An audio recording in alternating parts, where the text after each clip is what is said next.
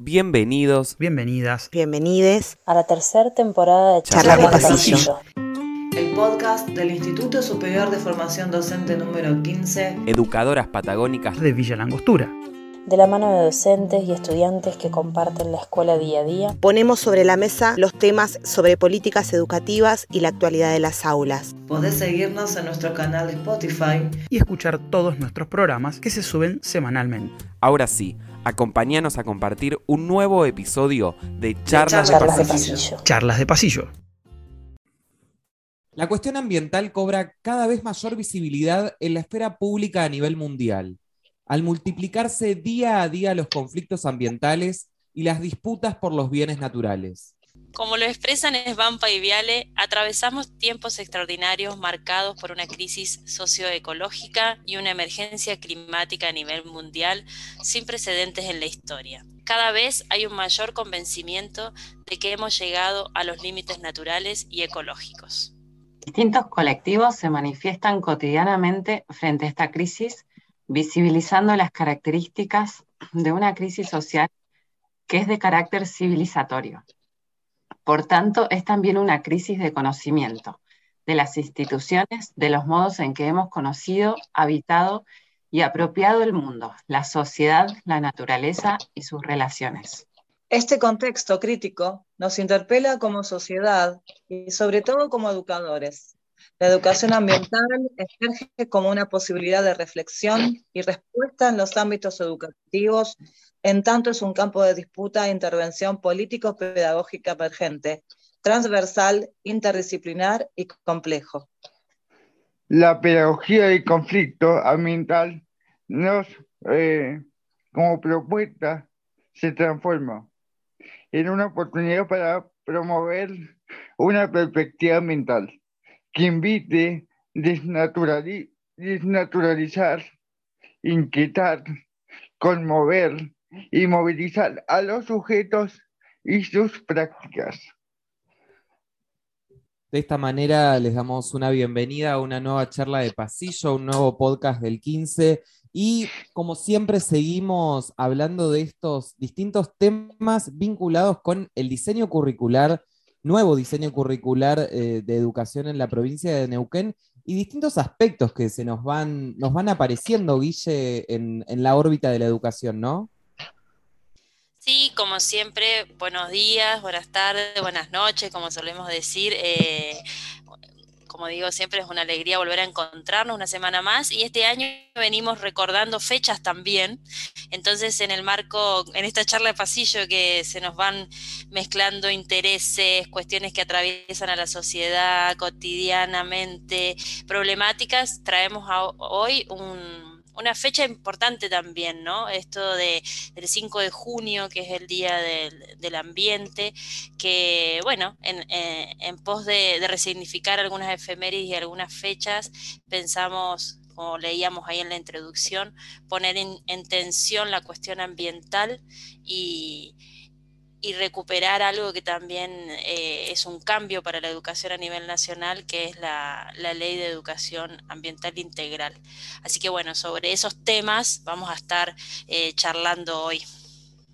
Claro que sí, porque además se cumplió hace muy poquito un año justamente de eh, esta ley de educación ambiental integral, la ley 27.621, que justamente lo que propone es esta nueva implementación en el aula, esta, esta nueva implementación. Vamos a ver un poquito con nuestra invitada si está solo limitada a las aulas o si también está vinculada con eh, el actuar de la sociedad en general.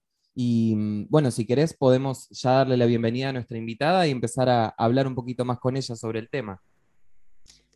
Sí, hoy, hoy tenemos una invitada que, bueno, muy amablemente, como siempre, nuestras invitadas eh, nos dan un ratito de su tiempo.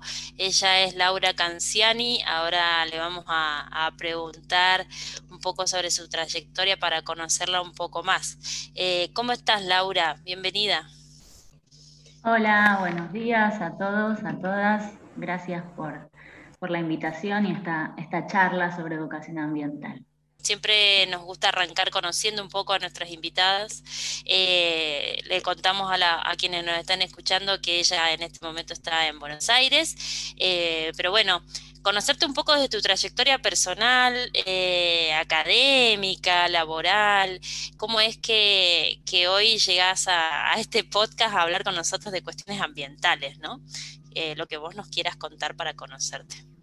Este, bueno, em, yo soy profesora y licenciada en Ciencias de la Educación. Estudié acá en la Facultad de Filosofía y Letras en la UBA.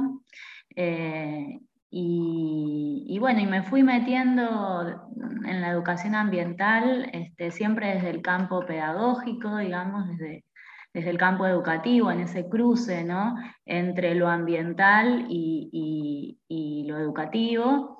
Y, bueno, fui armando este, este, este, recorrido desde distintos ámbitos, en verdad, desde algunas experiencias laborales en el ámbito de la gestión pública en provincia de Buenos Aires, en Ciudad de Buenos Aires como capacitadora docente en, en el tema este, y en este momento me, encuentro trabajando en, la conformación del, equipo del área de educación ambiental integral en el Ministerio de Educación de, la Nación, que se conforma a, partir de la sanción de, esta ley, cobra fuerza esta, esta iniciativa eh, política en el marco del Ministerio a partir de la sanción de la ley.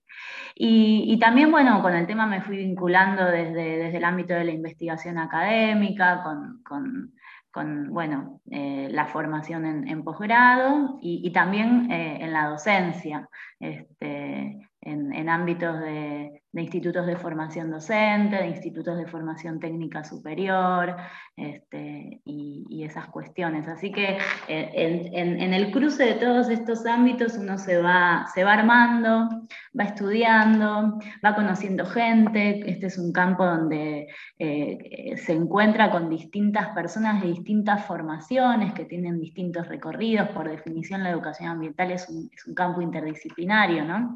Entonces, en todos estos ámbitos de gestión, de investigación y de docencia, eh, bueno, fui aprendiendo eh, distintas miradas y, la complejidad, en realidad, del tema ambiental, ¿no? Y con respecto al tema ambiental, Laura, te quería preguntar, porque hace un ratito, antes de que empecemos en el podcast, nos estuviste comentando justamente que a partir de la implementación de la ley, se crearon nuevos grupos de trabajo. ¿Nos podés contar un poquito cómo, cómo es que funcionan y qué es, eh, eh, qué es lo que están haciendo, digamos, en el día de hoy con respecto a estos grupos? Desde el Ministerio de Educación.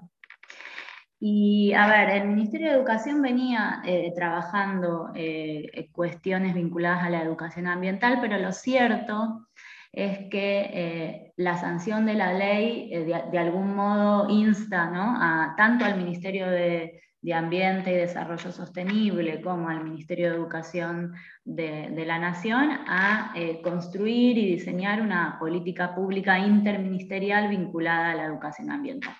En ese sentido, eh, el, Ministerio de Educación decide, digamos, eh, conformar un, equipo de trabajo, digamos, específico y, y, lo, mm, y, decide ubicarlo, digamos, en el ámbito de la Dirección de Educación para los Derechos Humanos, Género y ESI. O sea que el área de educación ambiental está en esa dirección. Y eso es muy interesante, porque esta dirección por ejemplo, tal vez ustedes conocen, tienen el, tiene el programa de educación y memoria, tiene el programa de, bueno, de ESI, de educación sexual integral, el programa de convivencia escolar, el programa de prevención y cuidados, y ahora el, de educación ambiental.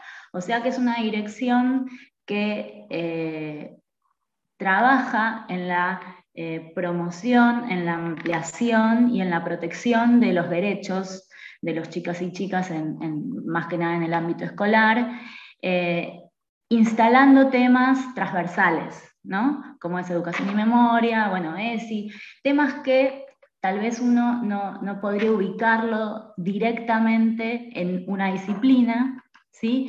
y a través de una reflexión eh, que tiene que ver con, la formación crítica, digamos, de, nuevas ciudadanías más democráticas, más, más participativas, más comprometidas con, con, temas actuales. Eh, así que la verdad es que nosotros estamos muy, muy contentos de, ser parte, que nos hayan alojado ahí, que, lo hayan, que hayan tomado como desafío pedagógico a, la educación ambiental y que, que ahí podamos conformar equipo. Algunas líneas de trabajo que, empezamos a hacer, eh, bueno, son varias, pero podríamos identificar las más importantes como bueno, la producción de, materiales pedagógicos actualizados, estamos trabajando en eso. Em, el año pasado, y bueno, entre el año pasado y este año se publicaron tres materiales este, muy interesantes que por ahí les puedo, contar un poco más. Estamos actualizando eh, obviamente la, página de internet y haciendo una, una curaduría de todos los materiales que, en Educar, digamos, eh, están disponibles y eligiendo eh, cuáles, digamos, proponen un abordaje desde la educación ambiental integral. Em, estamos también conformando eh, la red de referentes jurisdiccionales de educación ambiental, es decir, em, invitando a los ministerios de educación de las provincias eh, de, nuestro país a que designen en sus ministerios, digamos, en su Ministerio de Educación, eh, un referente, digamos, de educación ambiental que pueda llevar adelante una política de educación ambiental a, a nivel provincial, que eso eh, bueno, no, estaba tan claro hasta el momento, ¿no? Pues como les decía antes, la situación de las provincias y las jurisdicciones es muy heterogénea, es muy diversa. Hay provincias que vienen trabajando educación ambiental hace años, eh, que tienen experiencias a nivel provincial súper interesantes, y hay provincias que no, que no. Entonces, la diversidad y la heterogeneidad es muchísima, entonces desde el ámbito nacional, bueno, ahí hay que eh, poder conformar grupo, ¿no? Y, poder trabajar en conjunto con las jurisdicciones para, bueno, implementar efectivamente, ¿no? La ley de educación ambiental integral. Sabemos que la ley y la norma siempre es importante porque nos encuadra, encuadra incluso nuestra práctica, podemos inscribir ahí proyectos institucionales, bueno, legitima mucho de lo que estamos haciendo en las instituciones, pero también, bueno, hay que apropiarse de la ley, ¿no? Y para eso, bueno, estamos trabajando. Y después estamos trabajando en la línea de formación docente, que ahí también nos queda un, camino lindo por recorrer. En este momento eh, estamos eh, ofreciendo tramos de formación desde el INFOD, desde el Instituto Nacional de Formación Docente, que son eh, distintas conversaciones, charlas este, para instalar este tema y seguramente el año que viene eh, vamos a salir con, cursos con puntaje docente, con, actualizaciones docentes o, trayectos, bueno, con, algo más armado, consolidado y más largo, ¿no? Pero ahí estamos. Sí, pensaba que es mucho lo que se, lo que se propone, ¿no? Recuperando un poco la introducción, esto de que se habla de la crisis civilizatoria y que Euge decía, bueno, lo que nos eh, recorre o nos atraviesa en los ámbitos educativos, pero que también estas son problemáticas y cuestiones sociales, ¿no? Estamos hablando de, de esta crisis civilizatoria y qué implica para quienes nos están escuchando que no son docentes, ¿no? Porque eh, nos escuchan en la radio andina de Villarangostura mm. y también a través de Spotify. Eh, ¿Qué implica? ¿Qué, cómo, ¿Cómo lo trabajás vos? Y, pensaba también, porque hablamos en la introducción de la pedagogía de los conflictos, bueno, mm. ¿qué, qué, qué, qué implica llevar la educación ambiental a las escuelas y qué implica ir más allá de las escuelas, ¿no? Sí, es súper importante eh, para mí siempre eh, iniciar una reflexión vinculada a la educación ambiental que sitúe el surgimiento de la educación ambiental. Ustedes lo, manifestaron muy bien en la introducción. En realidad la educación ambiental surge en respuesta, como decían ustedes, de, esta crisis ambiental que no es una crisis ecológica, no es una crisis de la naturaleza, ¿no? Digamos, por supuesto que esta crisis ambiental tiene consecuencias en la naturaleza, ¿no? Pero lo que, lo que primero, cuando uno se aproxima al tema, para mí lo primero que, incluso que organiza, ¿no? Para poder entender cuáles son los, debates y las propuestas que, que, deberíamos pensar, es que esta es una crisis social, ¿no? Es una crisis eh, sociocultural, diría, ¿no? Pero digo, es una crisis de un modelo, ¿no? De un modelo social, económico, cultural, tecnológico, que ha avanzado sobre, sobre, sobre la naturaleza y también ha avanzado y explotado también eh, a las personas, ¿no? Las, el, manifiesto por la vida esa, es, digo, lo, voy a nombrar porque es importante, esa, esta propuesta de entender la crisis ambiental como crisis civilizatoria, eh, es, una propuesta del, bueno, del pensamiento ambiental latinoamericano, eh, que, en el manifiesto por la vida, este, eh, bueno, desarrolla muy bien, iba a decir esto, bueno, la crisis ambiental es una crisis de civilización que depredaban a la, la naturaleza y a las culturas alternas, es decir, al otro, a la mujer, al negro, al sur, al indígena, y se hizo fuerte, digamos, en el proceso de globalización eh, y privilegió un estilo de vida, digamos, y un modelo socioeconómico eh, que, implicó, bueno, eh, la profundización de, los extractivismos, básicamente. Entonces, con ese, para mí, con ese, con ese encuadre y, y, con ese enfoque, la educación ambiental no puede proponer chiquitajes, en realidad, ¿no?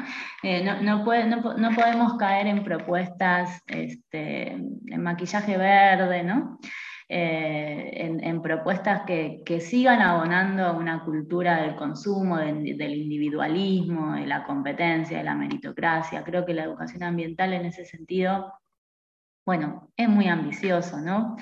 Pero, pero creo que como docentes tenemos que tener ese, esa, tenemos que, mm, situarnos, digamos, en este, en este desafío que, es enorme, pero que, mm, digamos, y entender que la educación ambiental se vincula necesariamente con la formación de una ciudadanía crítica eh, y que hay que, aportar a, hay que aportar a esa formación, que hay que aportar a esa construcción, ¿no?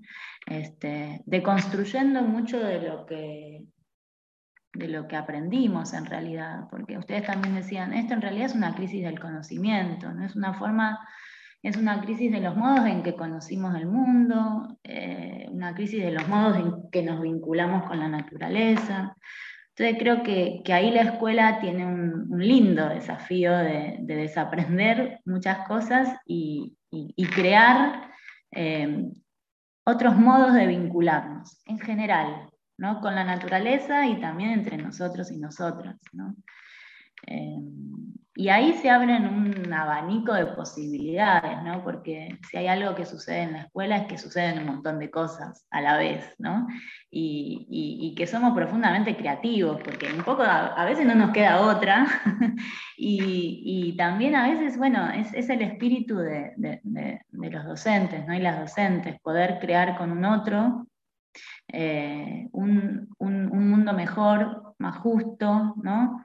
En términos sociales y ambientales. Creo que, también esta, esta, esta, educación ambiental que, intentamos impulsar y que digamos, no es algo tampoco nuevo, esta, este posicionamiento de la educación ambiental tiene una larga historia y que, que la podemos encontrar en las raíces latinoamericanas, ¿no? digo, en las pedagogías críticas. ¿no? Eh, lo que pasa que, bueno, incorporamos ahora la variable, por decirlo así, la dimensión este, ambiental, que es el tema que, creo que hoy, en términos de, este, de, coyuntura, en términos de tiempo epocal, ¿no? Es una época que no podemos eludir la cuestión ambiental. Nos atraviesa, nos guste o no. Nos afecta, nos guste o no. Y creo que eso hay que ponerlo a rodar en, el aula. Bueno, de hecho, los estudiantes, las estudiantes lo traen, es una preocupación generacional, ¿no? Y aquí tenemos a los niños, las niñas, los jóvenes, digamos, diciendo a, los adultos, bueno, ¿qué vamos a hacer con esto? Porque el mundo que le estamos dejando no, eh, bueno, eh, es, bastante complicado, ¿no? En términos de acceso a las necesidades básicas, pero también es los adultos, las adultas no, estamos pudiendo garantizarles eh, que las bases materiales que conocemos hoy las van a tener en 15 años, 20 años. ¿no? Entonces, eso en términos formativos y, de construcción de porvenires y de construcción de trayectorias y de construcción de subjetividades es muy fuerte. Entonces, eh, bueno, eh, en la escuela tenemos que, empezar, bueno, vuelvo a decir, yo digo empezar, pero hay muchas experiencias que, ya lo están haciendo, tenemos que, empezar a, construir ese, ese horizonte más justo, más digno, más, digno de ser vivido y disfrutado, ¿no? Porque de eso se trata. Por supuesto que sí, y además algo que, es importante destacar, que, es algo que recién comentabas, es esta cuestión de, ver el, el, ambiente o las cuestiones ambientales como algo allá lejos, ¿no? es como esa costumbre social de, que siempre como que el ambiente es otra cosa, y creo que ya lo hemos hablado con otra invitada cuando hablamos de ambiente, también esta cuestión de que el ambiente está bajo tuyo, o sea, es lo que estás pisando. Entonces, eh, que lo que quería comentar con, con, respecto a esto es justamente que la ley de educación tiene 17 objetivos de desarrollo sustentable y el primer objetivo de desarrollo sustentable de esos 17 no es ni la vida submarina ni la acción por el clima, sino que el primer objetivo es el fin de la pobreza. ¿sí? Entonces, justamente esos, esas em, ideas que se proponen a partir de estas leyes es justamente lo que estamos diciendo. No hay una distancia entre el ambiente y la pobreza y el hambre y la salud y la educación, sino que justamente es un todo, ¿no? Es un todo que si justamente aprendemos a tener determinadas acciones de sustentabilidad en nuestro día a día, podemos empezar a cambiar de raíz todos estos problemas, que obviamente son grandes problemas sociales a nivel mundial, pero por lo menos como para, para empezar justamente Em, y por ahí, no sé si querés hablar un poquito de este concepto de sustentabilidad, que por ahí para los que somos de, las naturales es como un concepto de todos los días, pero por ahí es bastante nuevo en, lo, históricamente hablando, es un concepto que no, no se habla hace mucha cantidad de años, digamos. Sí, sí, bueno, hay todo un debate en realidad. Eh, a la, idea de desarrollo sustentable o desarrollo sostenible. ¿no? Y de hecho los objetivos que vos mencionabas, que son los objetivos de desarrollo sostenible, en verdad es una propuesta que eh, propone los, organismos internacionales.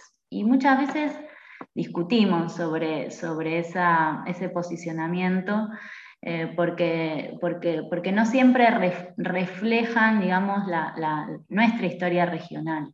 De hecho, la Ley de Educación Ambiental propone en su artículo 3 eh, distintos principios y fundamentos para la educación ambiental integral. Eh, específicos, ¿no? Un poco se no se desliga, pero intenta proponer y recuperar en ese sentido la propia historia. Em, y, en, este, en, este sentido de, bueno, cuando, de qué hablamos cuando hablamos de sustentabilidad, también eh, la ley define la sustentabilidad como proyecto social. Y eso es súper interesante, ¿no? Porque eh, propone pensar las múltiples dimensiones de la sustentabilidad. Es decir, no sirve de nada enfocarnos en una sustentabilidad ecológica, digamos, si eh, también a la vez nos, nos, enfocamos en que esa sustentabilidad impacte, digamos, eh, eh, de manera positiva en la comunidad. ¿sí? Entonces, esta sustentabilidad o sostenibilidad tiene que ver con la sostenibilidad de las vidas todas, en términos ecológicos, ambientales, pero también en términos sociales. Por eso la ley, digo, lo voy a leer porque me parece eh, clarificador. Dice, se trata de un proceso que define la sustentabilidad como proyecto social el desarrollo con justicia social, la distribución de la riqueza, la, preservación de la naturaleza, la igualdad de género, la protección de la salud, la democracia participativa y el respeto por la diversidad cultural. O sea, cómo esta sustentabilidad en verdad está hablando más de la transformación social que necesitamos, incluida la preservación de la naturaleza, pero que, hace mención a este desafío epocal que tiene que ver con repensar los modos de organización social, ¿no? Digo, es controvertida la idea de desarrollo sustentable porque no sirve eh, promover un desarrollo sustentable si no cuestionamos la idea de desarrollo. ¿sí? Entonces, es necesario hablar de sustentabilidad en la medida en que empezamos a cuestionar los modos en que históricamente en nuestra sociedad nos hemos desarrollado. Me parece que una idea fundamental es empezar a problematizar la idea de progreso, ¿no? este progreso ilimitado que ha entendido que podemos explotar a la naturaleza ilimitadamente, que no hay límite, este, y eso no se sostiene, primero porque hay límites naturales precisos, y después porque ese progreso en realidad se sostiene a costa de la desigualdad. ¿sí? Entonces, bueno, estos son todos debates que me parece que, se, se, pueden y se tienen que llevar a las aulas, ¿no? Pensaba justamente en esto que cómo, cómo poner en discusión determinadas temáticas en diferentes lugares, ¿no? En la sociedad, eh, en diferentes ámbitos, como en esta charla que nos estamos dando, pero qué importancia tienen los estudiantes, las estudiantes, em, tanto en las aulas de primaria, nivel inicial, como, como media. Y, bueno, acá nosotros estamos con un estudiante de, formación docente que me, me, parece interesante poder escuchar quizás su voz o sus reflexiones porque eh, hay muchos desafíos, muchos desafíos y para quienes somos docentes tenemos desafíos actualmente hablando, ¿no? Pero para quienes están en formación, ¿no? Digo, a ver, Fer, ¿estás por ahí como para, como para continuar la charla? Sí, sí, bueno, buenos días Laura, buenos días a toda la audiencia. Sí, interesante la verdad. Y es un desafío. Justo ayer empecé mis residencias, ya empecé con la primera clase. Entonces, yo lo que em, propuse en mi clase fue justamente esto, ¿no? Eh, hablar un poco del espacio geográfico, del paisaje, del lugar y me centré específicamente en hablar de la naturaleza, ¿no? por ejemplo, en Vista de Angostura tenemos, tenemos una naturaleza espectacular, pero que muchas veces no se cuida. ¿Por qué? Porque vos caminas por los senderos, caminas por las calles hermosas de Villa, y no ves un respeto a la naturaleza. O sea que ves mucha basura, ves, no sé qué sé yo, autos viejos que ya dejaban de usar y, están en, la calle. Entonces, podemos pensarlo a nivel micro, ¿no? Pero, eh, como es, eso influye también, todo influye. Todo suma su granito de arena para lamentablemente este calentamiento global y esta esta destrucción progresiva del ambiente. Entonces yo a lo que voy, que, me interesa mucho esto de, de la mental y estar en el aula, es cómo nosotros, como yo futuro docente y ustedes como docentes, podemos sembrar esa semillita, ¿no? De, de, decir, bueno, vamos a hablar de lo mental, pero vamos a hablar también de concientizar en lo mental. Entonces, entonces, una de las preguntas que te quería hacer era, ¿cómo sembrar esa semillita y cómo que los y las estudiantes puedan actuar, digamos, que no quede en el discurso, que vaya a la práctica. Entonces, ¿cómo los incentiva vos a los estudiantes para que digan, wow, hay que tener presente que hay que cuidar, ¿no? Yo siempre digo que para mí la educación ambiental es una experiencia vital, digamos. Hay algo de, de, la vivencia ¿no? y de la percepción y de la experiencia, ¿no? Todos, todos, todas tenemos una experiencia vital con, con, con, el ambiente, ¿no? con el territorio. A mí, a mí me gusta mucho eh, eh, trabajar desde una dimensión histórica y una dimensión territorial. O sea, el ambiente, a veces uno dice ambiente y es como algo, bueno, ¿dónde está el ambiente? ¿Dónde lo agarro al ambiente? ¿no? El ambiente eh, teóricamente es, bueno, la, la relación, que es, digamos, el resultado de la relación entre lo natural y lo sociocultural. Pero esas relaciones se expresan y se ponen de manifiesto en un territorio concreto, específico, que lo vemos, que lo vivimos, que lo habitamos, que lo significamos. Entonces,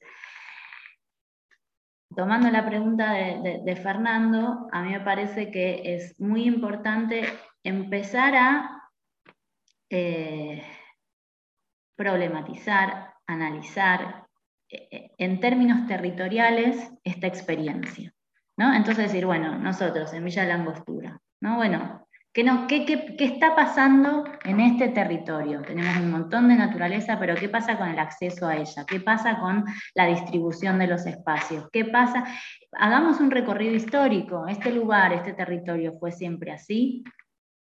Eh, ¿Cómo llegamos hasta acá? Digamos, hay, algo de eh, echar mano a la historia y, repensar los modos en que habitamos este territorio que en mi experiencia, eh, va generando un montón de reflexiones en los estudiantes y en las estudiantes, y, a partir de eso va saliendo eh, la, propia, la propia acción, digamos, pero eh, a mí me parece que la, acción por sí misma, o sea, es acción y reflexión, ¿no? La acción por sí misma no, siempre tiene sentido pedagógico, a eso voy. Está buenísimo que todos accionemos, que todos actuemos, que, separemos los residuos, qué sé yo qué.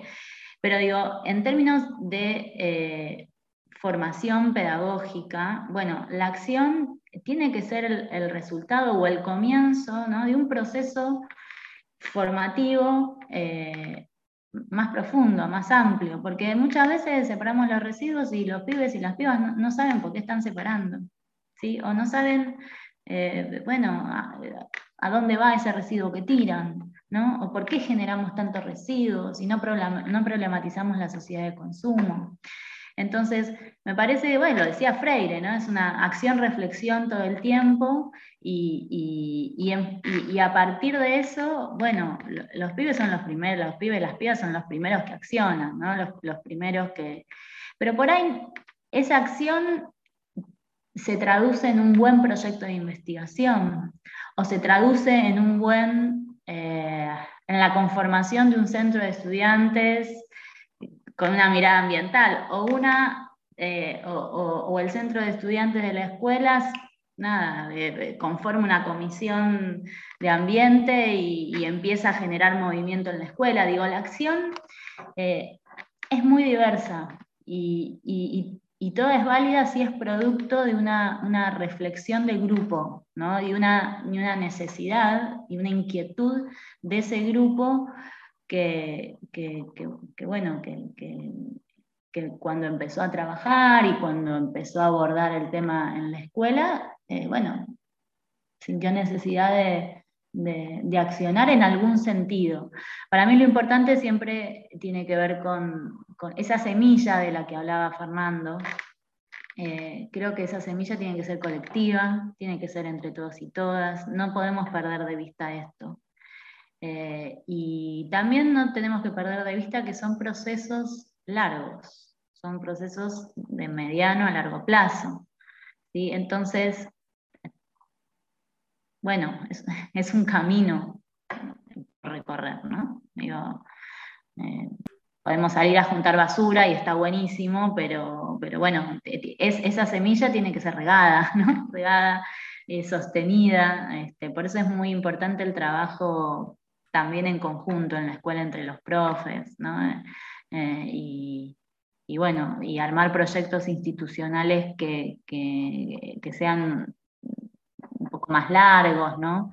Y, que, las chicas y los chicos puedan ir viendo en el transcurso de, los años como, eso que van haciendo este, va, cobrando eh, vida, va cobrando sentido, va generando este, cambios. No sé si te respondí, Fernando.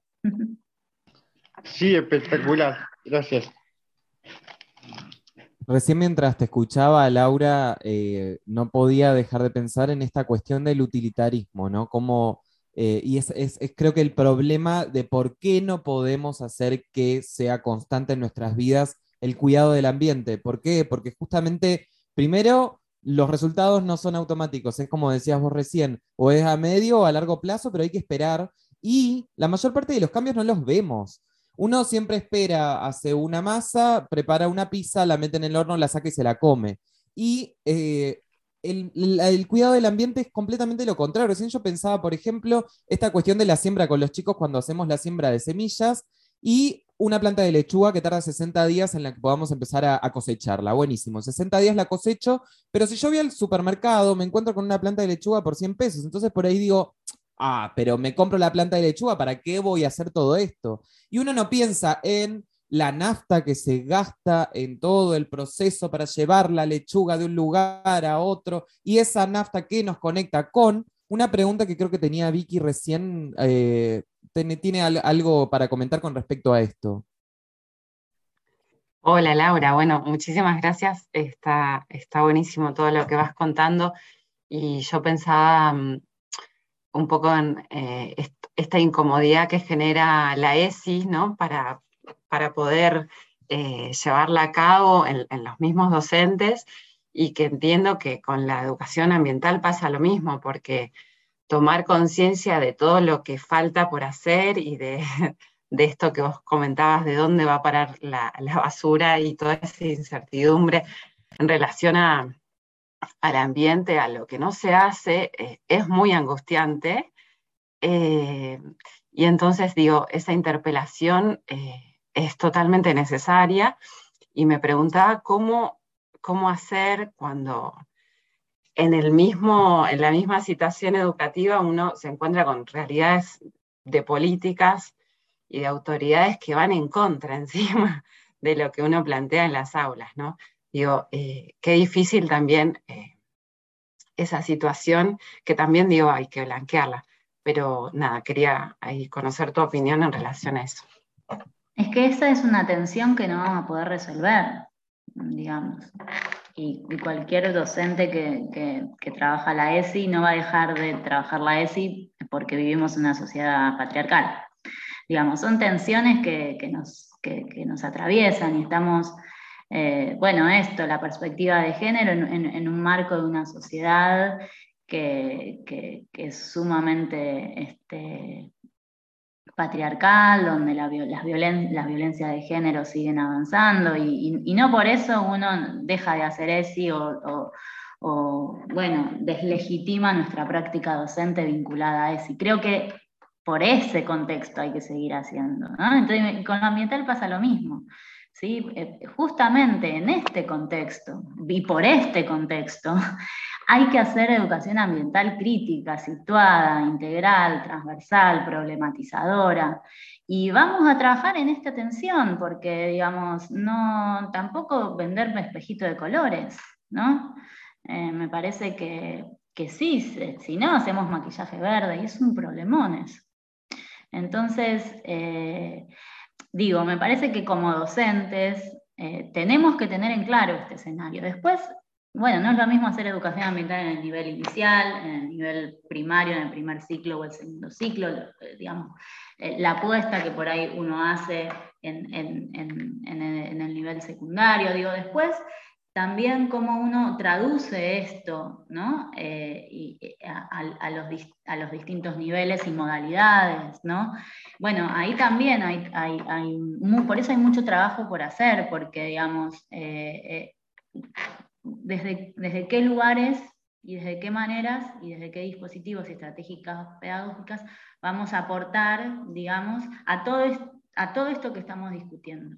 Entonces, por ejemplo, pensaba en la ESI, ¿no? y, bueno, en, el nivel inicial, cómo han trabajado la cuestión, no sé, de los secretos, ¿no? Y de, poder hablar, de poder decir. Y no, vos en el nivel inicial no estás hablando de patriarcado, de violencia de género, no, estás bajando esa línea de ninguna manera, pero sí el aporte es fundamental porque estás eh, enseñándole que, su palabra vale, que lo tiene que decir y que no hay secretos posibles, que, que, a esa persona de confianza, que sea la madre, el padre, el tío, el primo o el hermano, le tienen que contar si, ¿no? que el cuerpo es nuestro, que hay que cuidarlo. Bueno, esa es, la, esa es la misma, es el mismo desafío en términos ambientales, ¿no? Cómo vamos, por ejemplo, en el nivel inicial a, a, propiciar experiencias y promover experiencias vinculadas a la naturaleza, donde pongamos el valor del cuidado, donde podamos poner el valor la protección, pero bueno, el contexto es el, la crisis ambiental civilizatoria, y, bueno, se entiende un poco el, desafío y, es, y estamos trabajando en, una tensión que es estructural. no nos pasa a nosotros, pasa a nivel mundial, ¿no? Y por eso surge, las pedagogías críticas surgen en, un contexto de un capitalismo feroz. Bueno, es eso, en, la época del desarrollismo, en los años 60, 70, ¿no? Y, por eso tienen más sentido. Desde mi, desde mi perspectiva, creo que a mí me funciona como motor, como, como motivador, ¿no? Es, lo siento necesario, lo siento urgente. Y me gustó mucho también la reflexión de, Eugenio que hablaba esto, estamos viviendo una cultura de la inmediatez, ¿no? Eh, del quiero todo ya, ya, ya, ya, que claro, cuando, cuando uno introduce algunas prácticas por ahí vinculadas a la, no sé, a la siembra y demás, donde claro, hay que esperar, los ciclos de la naturaleza tienen otro tiempo, ¿no? Entonces ahí estamos enseñando un montón de cosas Un montón de cosas muy valiosas, eh, porque estamos absorbidos por, esta sociedad de consumo, esta cultura de la inmediatez, las redes sociales, la, fachada, la imagen, ¿no? Entonces, eh, creo que cuando uno hace educación ambiental, está haciendo, está, está tocando muchos hilos de esta sociedad eh, que, que muchas veces nos deshumaniza, ¿no? Entonces creo que el desafío, por eso digo que es una experiencia vital la educación ambiental, porque en algún punto nos, nos vincula eh, con la naturaleza, con otros tiempos, pero también con otros tiempos humanos, ¿no? Qué, bueno es sentarse ahora y tomarnos una hora y, charlar, ¿no? Eh, y tomarnos un mate con un compañero, una compañera y, y charlar sin estar mirando el celular todo el tiempo, ¿no? Digo, recuperar un montón de cosas que nos hacen bien, aparte, porque si de, algo estamos hablando es de mejorar nuestro bienestar, ¿no? Nuestro bienestar. En un mundo, en una región y en un país donde eh, los porcentajes de pobreza están cada vez más altos, ¿no? Digo, estamos viviendo situaciones eh, muy críticas en términos sociales. Entonces, bueno, ¿cómo vamos a poner en diálogo el cuidado de la naturaleza y la protección de la naturaleza con el cuidado de la sociedad toda? creo que ese es el desafío. Claro que sí, Laura. Me parece que por ahí Guille tenía algunas ideitas como para, para empezar a cerrar este podcast, porque ya, por supuesto, estamos pasados de tiempo, como nos suele pasar en estas charlas que resultan interesantes, ¿no, Guille?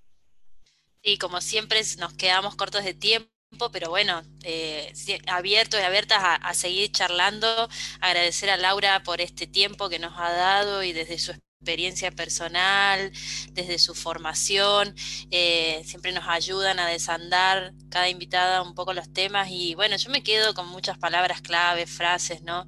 La importancia de de frente a una crisis como la que estamos atravesando, de poner en tensión todo lo que, lo, que, nos, lo que está sucediendo, ¿no? Tanto afuera de la escuela como adentro, ¿no? En las aulas, pero también en la vida cotidiana, en las charlas, como decía recién Laura. Me quedo pensando en la importancia de la interdisciplinariedad también, esto de que estos temas ambientales no los podemos trabajar o desde la geografía, que estamos algunos acá, de la antropología, que también estamos, de biología, sino de miradas interdisciplinarias. También me quedo pensando en la importancia de las leyes, ¿no? Que haya una ley de educación ambiental es un marco que, que realmente eh, nos da posibilidades y, que esa ley haya sido construida desde Argentina, desde lo local, desde lo regional, también es importante porque, mm, lo decía Laura en un momento, recupera territorialidades, diría yo, desde la geografía, ¿no? De,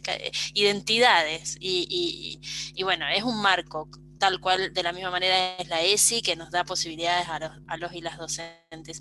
Y lo último que me parece que me, me quedé pensando es la importancia de, de cómo los intereses personales como docentes y como personas que vivimos en esta realidad social también nos, tienen que guiar, ¿no? La necesidad de poner en tensión estos temas no surge así de la nada, o sea, surge porque somos personas que vivimos en estos ambientes, que somos parte del ambiente y que nos interesa, nos interesa llevar a, discusión esto. Y ahí es donde tenemos que repensar nuestras prácticas también, ¿no?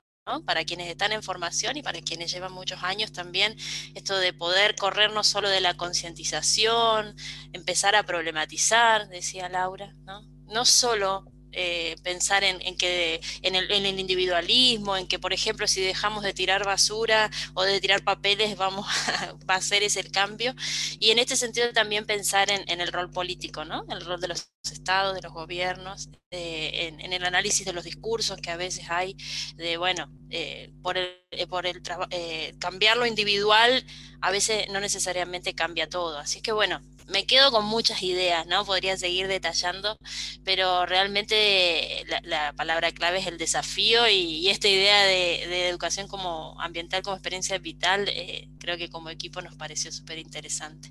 Así que bueno, gracias Laura por eso y, y bueno, seguiremos charlando seguro en algunas otras instancias. Bueno, gracias por invitarme. Gracias, estuvo buenísima la charla y seguimos en contacto.